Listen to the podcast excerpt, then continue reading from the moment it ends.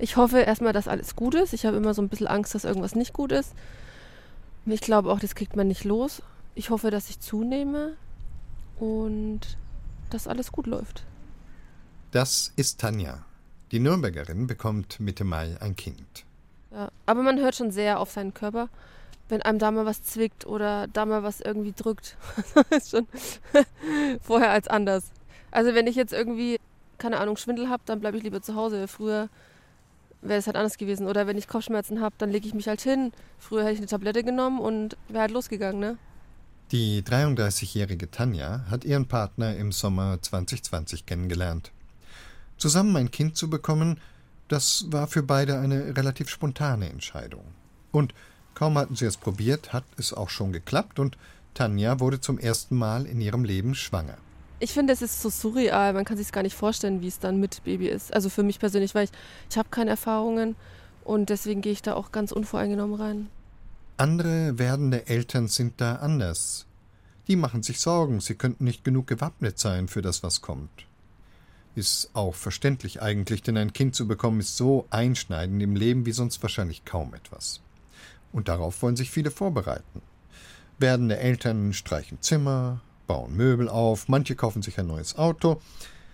Sie ziehen in eine größere Wohnung oder ein Haus um, lesen zig Bücher über Babys oder Erziehungsmethoden, machen Hypnobirthing-Kurse oder lassen sich beraten zu Stoffwindeln und Tragetüchern. Das alles sind Dinge, die man vor der Geburt erledigen kann. Aber hilft das wirklich für den Tag X?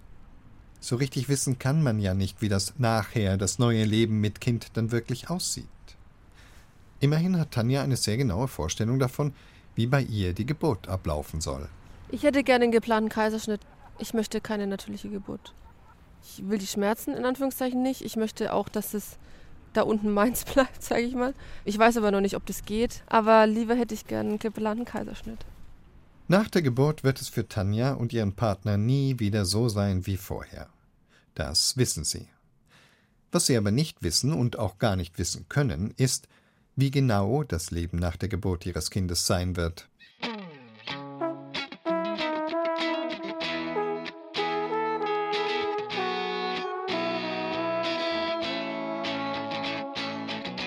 Ums Vorher und ums Nachher. Darum geht es in unserem heutigen Feiertagsfeuilleton auf Bayern 2. Wir erzählen Ihnen heute Geschichten von Menschen und auch von Dingen, die dort sind, wo auch Tanja gerade ist – in einem Schwebezustand zwischen dem, was bisher war und dem, was kommt. Wir fragen uns, was zum Beispiel mit Eheringen passiert nach einer Scheidung. Oder mit Kunstwerken, die keinen Platz mehr im Stadtbild haben. Wir fragen uns, was die Menschen vorher besser fanden, was es im Nachher aber nicht mehr gibt. Mein Name ist Evan Ahrens und ich verspreche Ihnen, zumindest der bleibt bis zum Ende der Sendung unverändert.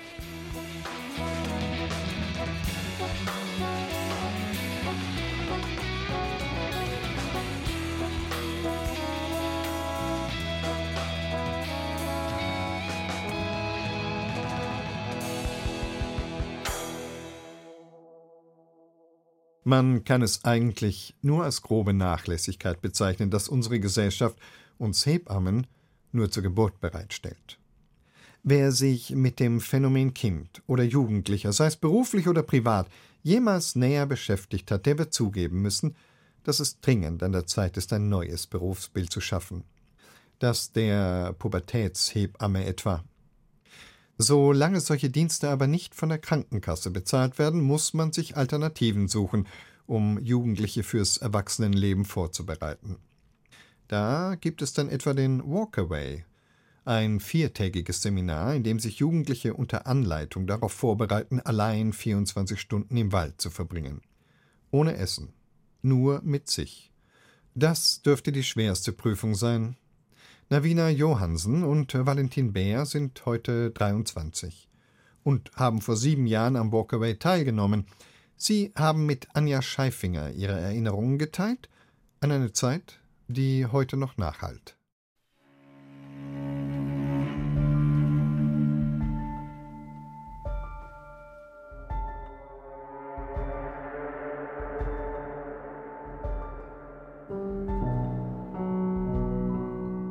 Eine Reise ins Ungewisse oder warum ein Walkaway?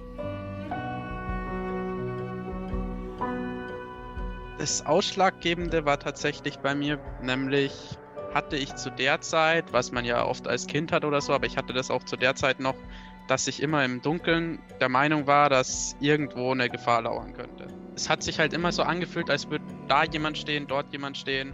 Dementsprechend hat mich das, sag ich mal, gereizt, dass man da ja alleine in der Nacht in einem Wald, wo sonst nichts ist, sich dann eben aufhält und damit klarkommen muss. Das allein draußen in der Natur sein, sich selbst ein bisschen erfahren und so ein bisschen seine Grenzen zu erkennen. Der Anfang oder Aufbruch mit gemischten Gefühlen. Waren mehrere Tage in einem Gebiet, was an einem relativ großen Wald gelegen ist.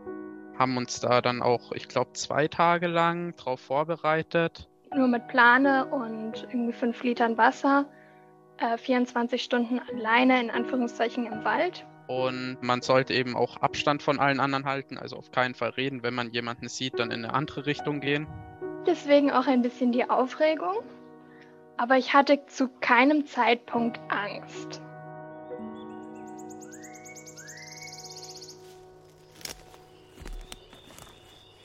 Alleine losziehen am Morgen oder jedes Abenteuer hat einen Beginn.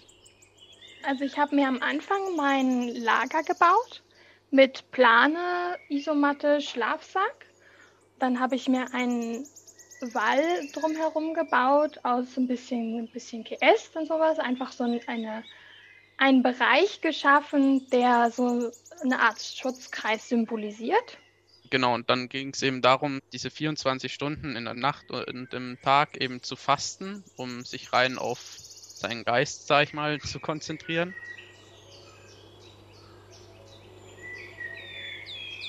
Wie lange dauern 24 Stunden?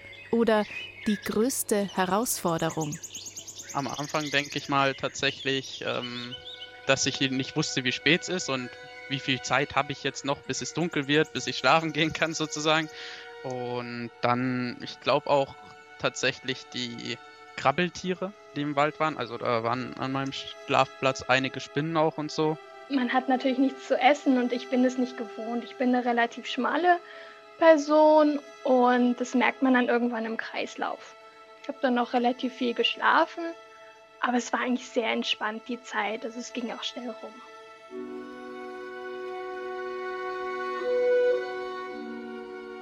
Das schönste Erlebnis oder Abenteuer können ganz klein sein. Ich habe mir einen Platz am Waldrand gesucht mit Blick auf eine Wiese. Und dann hatte ich mich auf die Wiese gelegt und habe äh, relativ lange kleine Insekten im Gras beobachtet und habe Tagebuch geführt. Aber es war eigentlich sehr entspannt die Zeit, also es ging auch schnell rum. Einmal bin ich auf einen Fuchs getroffen das hm. war ganz schön und nachhaltig auch schönste war, dass als es dunkel wurde, ich überhaupt kein Problem hatte und auch irgendwann im Dunkeln rumgelaufen bin und auch irgendwann mich einfach äh, hingelegt habe und ohne irgendwie Gedanken an die Dunkelheit zu haben, schlafen konnte. Erwachen und erwachsen oder das größte Abenteuer steckt in uns.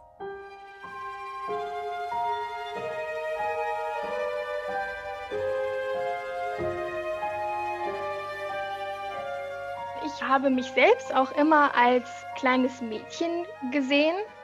Es gibt einen Leitsatz, den wir uns selber ausgedacht haben oder den wir für uns gefunden haben. Meiner war, ich bin die junge Frau, die sich selbst vertraut, um mit neuem Mut dann daraus hervorzugehen. Es ist ja so ein Ritual zur Persönlichkeitsstärkung, also auch eben dann zum Erwachsenwerden, das Finden von sich selbst, also was will ich auch werden? Wie sehen meine Zukunftspläne aus? Ich bin weg von dem Gedanken, ich muss richtig sein und hin zu dem Gedanken, ich bin richtig so, wie ich bin. Davor und danach oder ein Übergang mitten hinein ins Leben. Man geht weg vom Kindsein und dreht sich dem Erwachsenwerden zu. Vorher hätte ich mir jetzt nicht vorstellen können, dass ich direkt mit 18 ausziehe und 400 Kilometer entfernt ja, von meinen Eltern habe ich dann ja gewohnt und studiert. Jetzt arbeite ich immer noch, auch nach vielen Jahren, an dem Satz, ich bin die junge Frau, die sich selbst vertraut. Es ist sicherlich noch nicht so, dass ich sagen kann, das ist wirklich 100% so. Aber es ist ein Satz, der mich begleitet hat und der mich auch hat wachsen lassen. Und ich leite inzwischen Outdoor-Touren in Schweden und kann deutlich besser für mich einstehen und aufrecht durchs Leben gehen.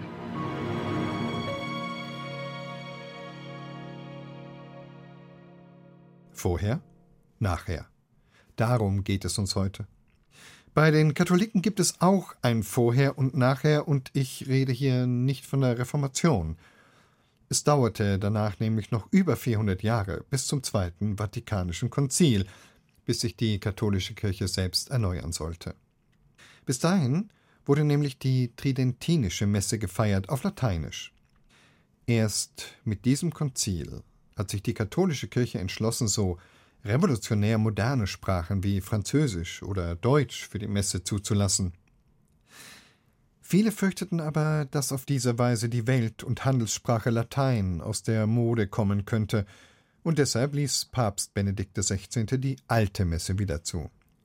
Was dann aber Papst Franziskus wieder rückgängig gemacht hat, Barbara Weiß berichtet vom Hin und Her der katholischen Kirche.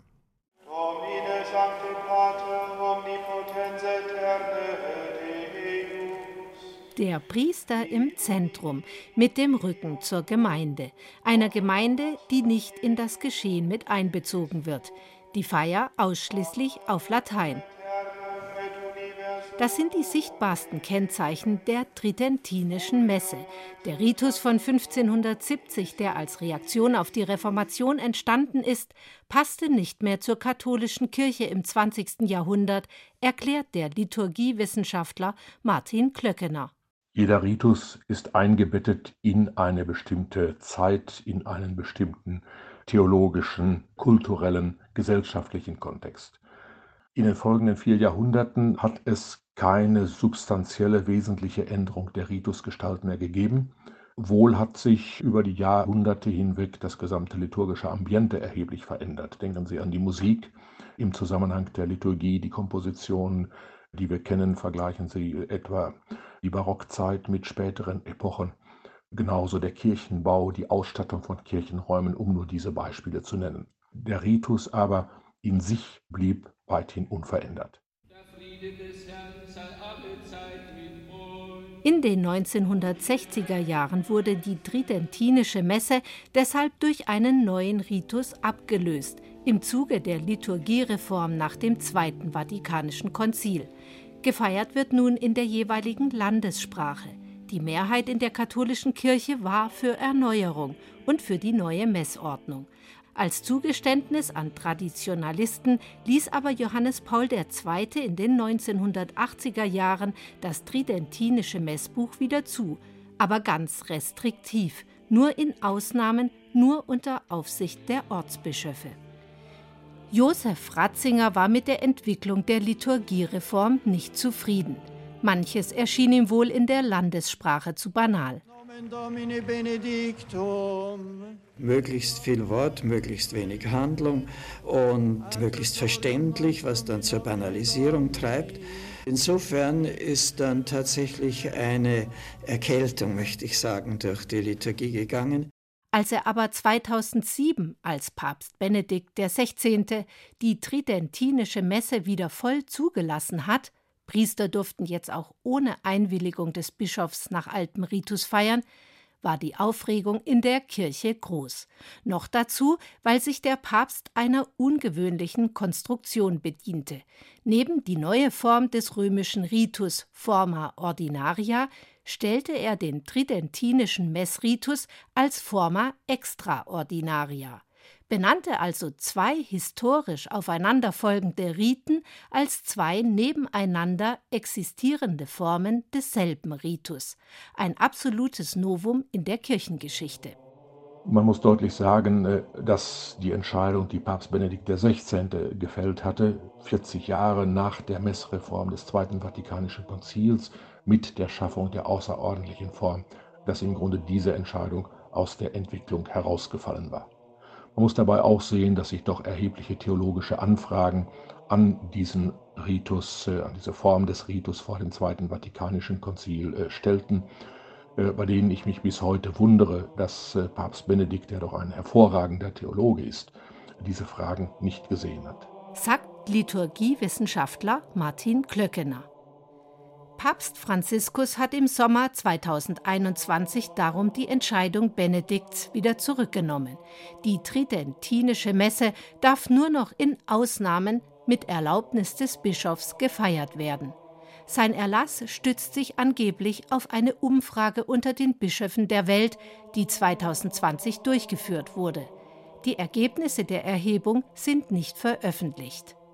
Sollte sich auch nach den Leuten richten, vor allem gerade die älteren Leute, die ziehen vielleicht das Lateinische vor. Sie zum Beispiel? Hm? Sie? Na ja, freilich. Gehöre ich dazu? Ja, war schön. Ja? War sehr schön. War sehr feierlich. Ist wirklich wie, wie, wie früher. Das hat wieder mal gut getan. Das ist viel feierlicher, man ist besser dabei. Übrigens nicht zu verwechseln. Eine Messe auf Latein, das muss nicht unbedingt eine tridentinische Messe sein. In der Theatinerkirche in München gibt es jeden Sonntag um 10.30 Uhr eine Messe auf Latein. Eine von 22 Messen pro Woche ist hier auf Latein. Dazu Mozart oder gregorianische Choräle.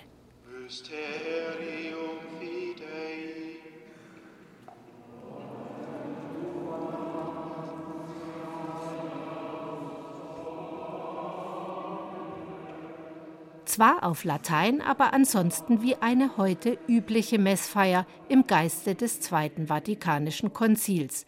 Der Pfarrer schaut zur Gemeinde, die Gemeinde ist in die Feier mit eingebunden. Manche denken auch, äh, das haben wir jetzt irgendwie vor ein paar Jahren eingeführt, so das lateinische Hochamt, weil es irgendwie in der Luft liegt, so ein bisschen retro. Pater Robert.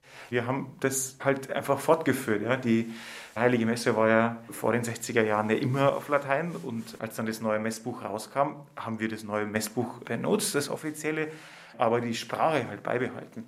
Und das empfinden viele einfach als so eine Verbindung auch zu was Größerem, zu was Internationalerem, das viele Generationen überspannt.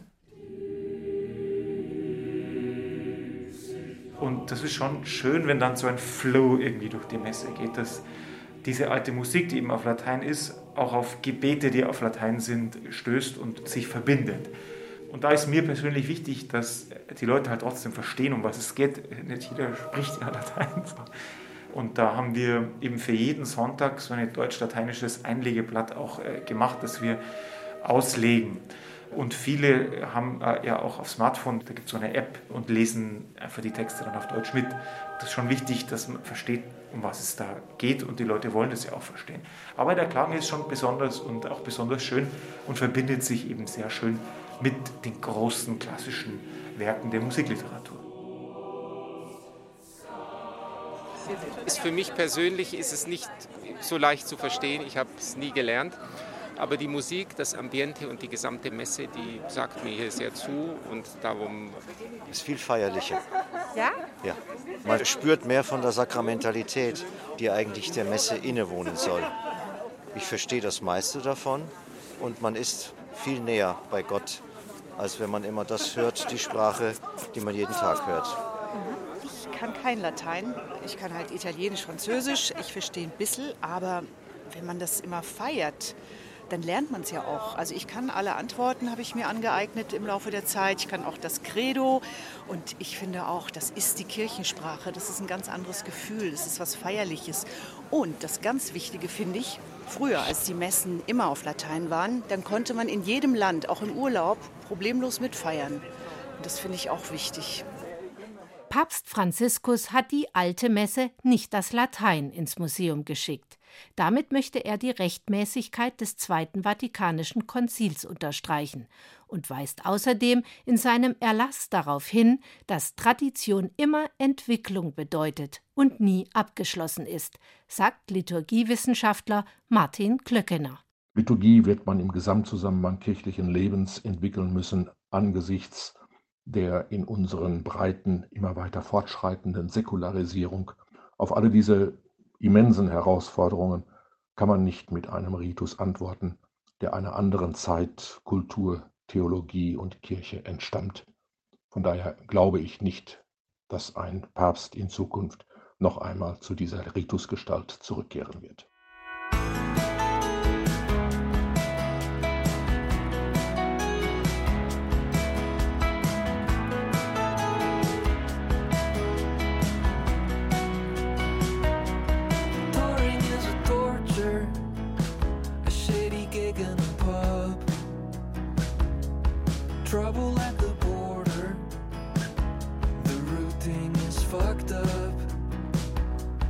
sound check is a downer. They won't let us mic the drums. I need my vocals louder. Who have I become? I'm crying at the sound check. I'm terribly tired. I'm scared that it all sounds bad. I thought I was dead inside. Bikini Beach war das mit Crying at the Soundcheck. Rudi Meyer heißt der Landshuter mit bürgerlichem Namen und er hat uns sehr melodisch von den Unbilden gesungen, denen man als bayerischer Musiker auf Tourneen so begegnet. Kunst hat es eben nicht leicht. Weder vorher noch nachher. Vorher macht sie nämlich viel Arbeit und hinterher will keiner von ihr hören. Was macht man dann mit ihr? Was geschieht dann zum Beispiel mit der Kunst aus dem öffentlichen Raum, die womöglich beschädigt oder abgebaut wurde oder für die einfach kein Platz mehr da ist? Thibaut Schremser hat sich mit der Kunst in der Schwebe zwischen vorher und nachher befasst. Er hat sich mit Andreas Wissen, dem Leiter des Beirats für bildende Kunst der Stadt Nürnberg, getroffen, auf einem Lagerplatz unter freiem Himmel. Ja, sollen wir uns erstmal einen Überblick verschaffen hier? Also ich mir, sieht ja, genau. aus. Die Stadt hat ein Lager, beziehungsweise das Hochbeamt hat ein Lager, wo wir tatsächlich unsere Materialien speichern, archivieren, aufbewahren. Es ist ein Lager, was letzten Endes eben halt in Anführungsstrichen sehr viele Steinhaufen zeigt, aber eben halt auch zwischendurch tatsächlich ein paar Kunstwerke, die immer zwischengelagert werden, wenn sie dann mal abgebaut werden und dann dementsprechend restauriert und an anderer Stelle wieder aufgebaut werden. Das heißt, wir haben hier, vielleicht gehen wir sogar ein paar Schritte rüber, wir haben hier so, ich sag jetzt mal, Steinhaufen sortiert und die Haufen sortiert in Reihen. Ja, genau. Ganz verschiedene Reihen, genau. Arten, so, das sind so Sandsteinquader oder ja, genau. ein bisschen verziert. Das, richtig, das sind eben halt Stücke, die man zum Beispiel bei Hausabrissen sichern konnte. Wir von der Stadtseite versuchen eben halt vieles tatsächlich auch wiederzuverwenden, zu recyceln. Ja, auch damit es eben halt letzten Endes, blöd gesagt, nicht auf dem Müll landet. Und dann sind hier auch noch Kunstwerke untergebracht. Deswegen sind genau. wir eigentlich hier. Deswegen sind wir eigentlich hier. Genau. ja. So hier drüben liegen so Metallelemente auf Paletten aufgebockt. Das sind wie so Paravents, könnte man sagen groß. Ja, genau. Und die liegen da. so ein bisschen wie eine spanische Wand, wenn es aufgebaut ist. Richtig, genau. also da ist es so, dass diese Arbeit im Kramer Klettpark gestanden hat. Und als Sir jetzt vor zwei Jahren den Umbau abgeschlossen hat für. Das ist ähm, Service öffentlicher Raum, der genau. Betrieb genau, der Stadt Nürnberg. Richtig. Da war es dann so, dass eben genau an der Stelle tatsächlich ein Weg neu geführt wurde und die Arbeit abgebaut werden musste. Der Park wurde umgestaltet und, und quasi da war jetzt ein Weg, wo früher dieses Kunstwerk, Kunstwerk stand und dementsprechend natürlich eben mussten wir es jetzt abbauen.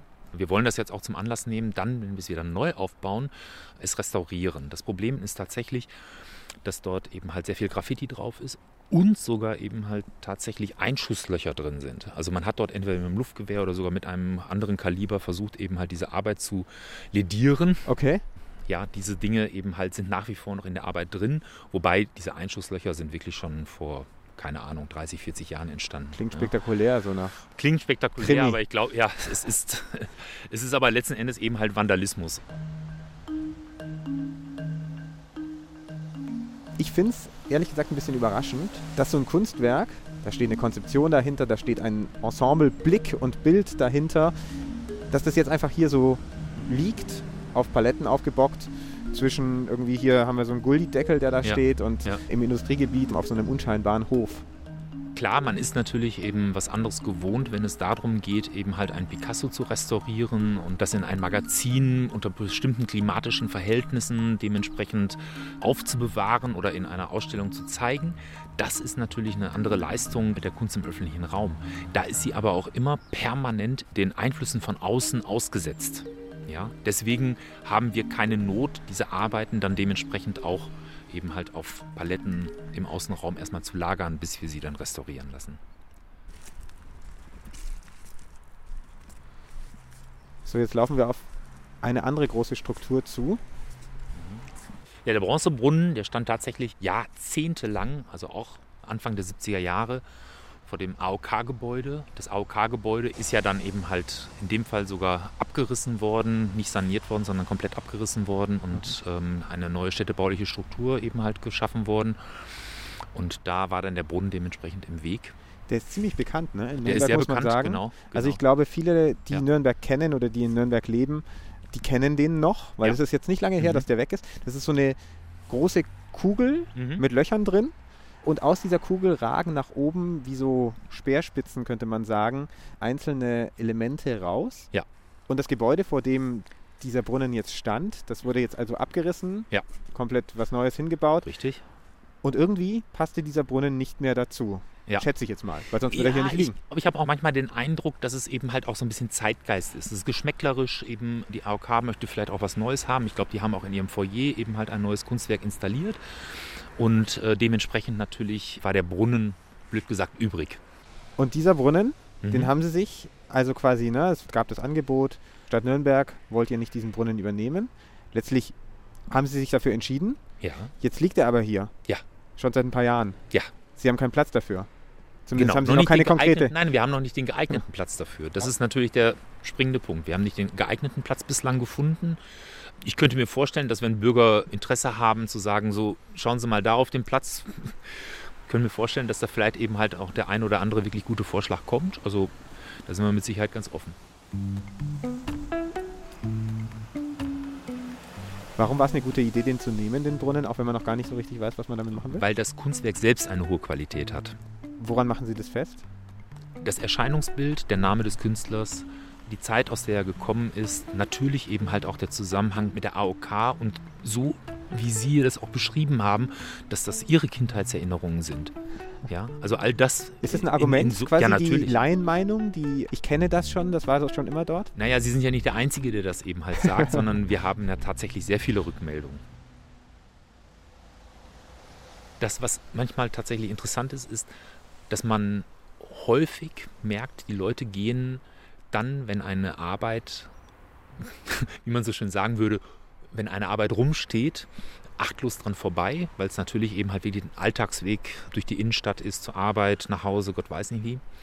Und erst dann, wenn letzten Endes eben halt da ein Impuls gegeben wird, dann wird diese Aufmerksamkeit eben halt wieder auf diese Arbeiten gelenkt. Ja. Was ist denn eigentlich Ihr Ziel? Sind Sie eigentlich zufrieden, wenn Sie hier auf diesem Platz nur Steinquader vorfinden und keine Kunstwerke? Auf jeden Fall. Das muss immer Ziel sein. Also die Kunst, also die gehören ja den Bürgern. Ja, also die müssen eigentlich so schnell wie möglich auch wieder eben halt restauriert in den öffentlichen Raum hinein. Das Problem ist natürlich die Kapazität, das Geld und der fehlende Ort. Nochmal zurück zu diesem Bild, von ja. diesem Platz. Ne? Ich will sie da gar nicht angreifen dafür. Aber wir haben das vorhin gesagt, da ja. kommen Leute vorbei und sehen, da liegt so ein Brunnen rum, der ja eigentlich stehen müsste. Ja. Oder ich war überrascht ein bisschen, dass die da einfach auf Paletten aufgebockt sind, diese ja. Wände. Ja. Finden Sie die Kunst, wenn sie hier steht, hat ihre Funktion eines Kunstwerks? Oder ist sie irgendwo dazwischen, zwischen Kunst und hoffentlich bald wieder Kunst? Ja, ich würde sagen, das ist ähnlich wie mit den Steinquadern. Also sie sind auch keine Wand, sie sind keine Decke, sie sind kein Raum, sie sind einfach nur Steinquader in dem Zusammenhang. Erst dann, wenn sie ihre Funktion auch wieder haben, sind sie natürlich auch wieder Kunst. Von schwebender Kunst zwischen vorher und nachher hat uns Andreas Wissen von der Stadt Nürnberg im Gespräch mit Thibaut Schremser erzählt. Gestern war Hochzeit, jetzt ist Scheidung. So sieht es für mehr als ein Drittel aller Paare in Deutschland aus. Naturgemäß ist die Rate in Bayern ein wenig niedriger. Das muss entweder am Konservatismus oder am guten bayerischen Bier liegen. Die Experten sind sich da noch nicht ganz einig. Aber auch hierzulande werden viele Eheringe vom Finger gestreift. Und dann stellt sich die Frage, was tun damit? Eine Zweitverwertung für die nächste Ehe ist ja meist ausgeschlossen. Matthias Rüth ist der Spur des Goldes vom Vorher ins Nachher gefolgt. Die Scheidung von Susanne Flach-Wittmann ist schon fast 30 Jahre her, doch noch heute trägt sie einen Ehering, wenigstens ab und zu. Sie will sich weiter verbunden fühlen, das aber nicht mit ihrem Ex. Das ist eigentlich der klassische Ehering, ganz glatt und golden, einfach. Ja, und das ist der Ehering meiner Großmutter, zu der ich eine besondere Beziehung hatte. Ringe spielten und spielen im Leben von Susanne Flach-Wittmann eine wichtige Rolle. An den Moment, als sie selbst ihren Ehering an den Finger gesteckt bekam, kann sie sich heute aber nicht mehr erinnern. Ihr Hochzeitstag war damals einfach zu stressig. Und ich kann mich erinnern, dass ich mega fertig war an dem Tag der Hochzeit, was natürlich schade war. Und äh, ich würde das heute sicher anders machen, auch vor allem von der emotionalen Seite her, weil ich einfach so kaputt war, dass ich das gar nicht mehr so empfinden konnte. Erinnern kann sie sich aber an ihren ersten besonderen Ring, ihren Verlobungsring. Der bedeutete für die damals 20-Jährige den Start in ein neues Leben. Also das war ein goldener Ring mit einer schönen Zierleiste in der Mitte, so wie es halt damals vor 40 Jahren in war. Und ich war mega stolz, da kann ich mich noch sehr gut dran erinnern. Und natürlich haben wir das heimlich gemacht und dann kamen natürlich die Fragen der Verwandtschaft, der Eltern, der Geschwister. Hm, du hast ja da einen Ring und ihr habt ja einen Ring und so. Also wir haben das so ein bisschen heimlich gemacht und das hatte schon so einen Zauber inne. Drei Jahre hielt dieser Zauber. Dann verließ sie ihr Ehemann für eine andere Frau. Nachdem ich verlassen wurde, habe ich den Ring noch einige Zeit getragen, in der Hoffnung, dass der Mann wieder zurückkommt. Und irgendwann kam dann natürlich der Moment, wo man den Ring abgenommen hat. Und an den Moment direkt kann ich mich nicht erinnern, als ich ihn abgenommen habe. Aber ich habe ihn eine ganze Zeit lang, dann auch jahrelang, auch noch wie einen Augapfel gehütet, weil es für mich trotzdem ein Symbol ist, wo ich einfach im Herzen noch drangehangen bin oder noch einfach zu viel damit verbunden habe. Irgendwann wurde dieses goldene Stück Edelmetall dann aber doch zur Belastung. Die gebürtige Nürnbergerin entschied sich, alle Schmuckgeschenke ihres Ex-Manns und auch ihren Ehering weiterzugeben an ihre Tochter, die aus der Ehe hervorgegangen war. Ja, ich glaube, sie hat den Ring schon eher etwas zweifelnd angenommen, weil er für Kinder aus so einer gescheiterten Ehe sicherlich ein etwas schwieriges Symbol ist. Und vielleicht war es auch die falsche Entscheidung, aber sie hat den Ring eben zusammen mit dem Schmuck, den sie manchmal auch trägt, behalten und zur Not kann man den ja auch einschmelzen lassen. Why not? Es wäre nicht der erste Ehering, der dem Feuer zum Opfer fällt. Also, der Ring wird jetzt hier auf die Plattform gelegt, die ist ja hitzebeständig. In der Goldschmiede Karat in der Nürnberger Innenstadt schmilzt der Auszubildende Pascal Jelic einen goldenen Ring ein. Der liegt auf einem feuerfesten Stein. Pascal Jelic hält die Stichflamme eines Propangasbrenners auf den Ring. Kurz darauf beginnt dieser zu glühen und verliert seine Form.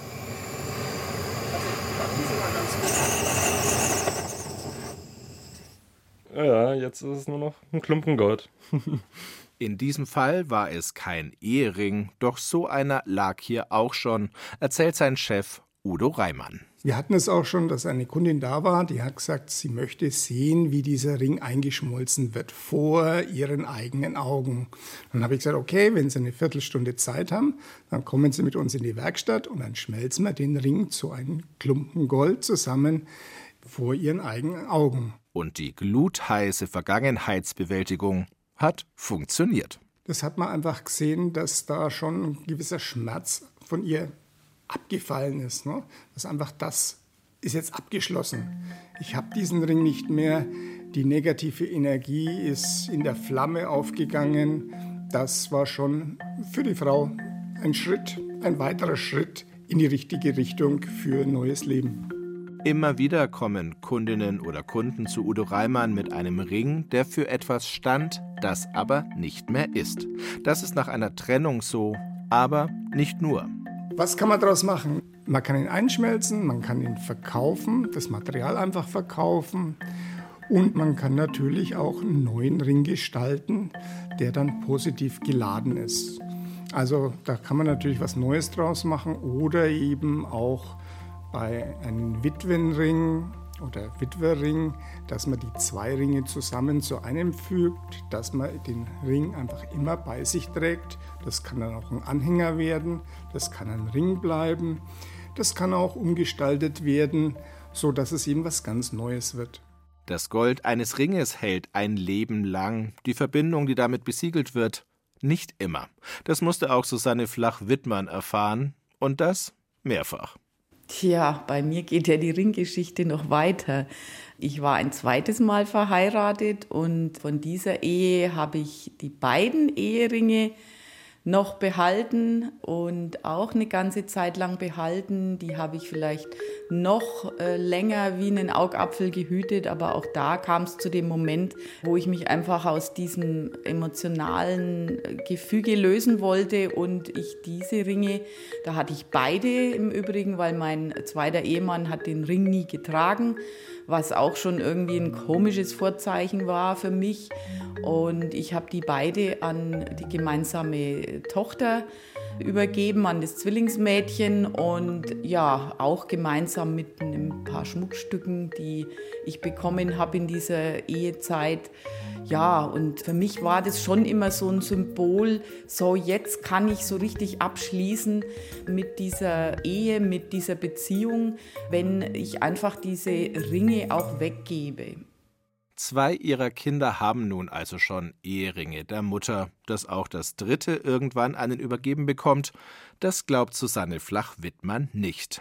Ja, in meinen schwachen Momenten habe ich schon so eine verklärte Vorstellung davon, dass es ja da vielleicht noch mal den Traummann geben könnte, mit dem ich dann auch verheiratet bin und dann gäbe es ja einen dritten Ring.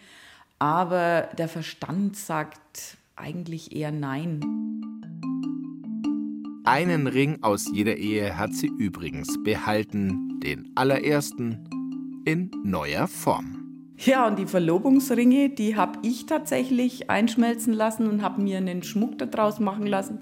Was Neues, genau. Das ist ein Symbol zu was Neuem. Und das ist ja im Leben oft so, dass man irgendwas Altes abschließen muss und sich irgendetwas Neuem äh, öffnen. Und ja, da ist das ein tolles Symbol. Auch die Verlobungsringe haben eine neue Hülle gefunden, sozusagen.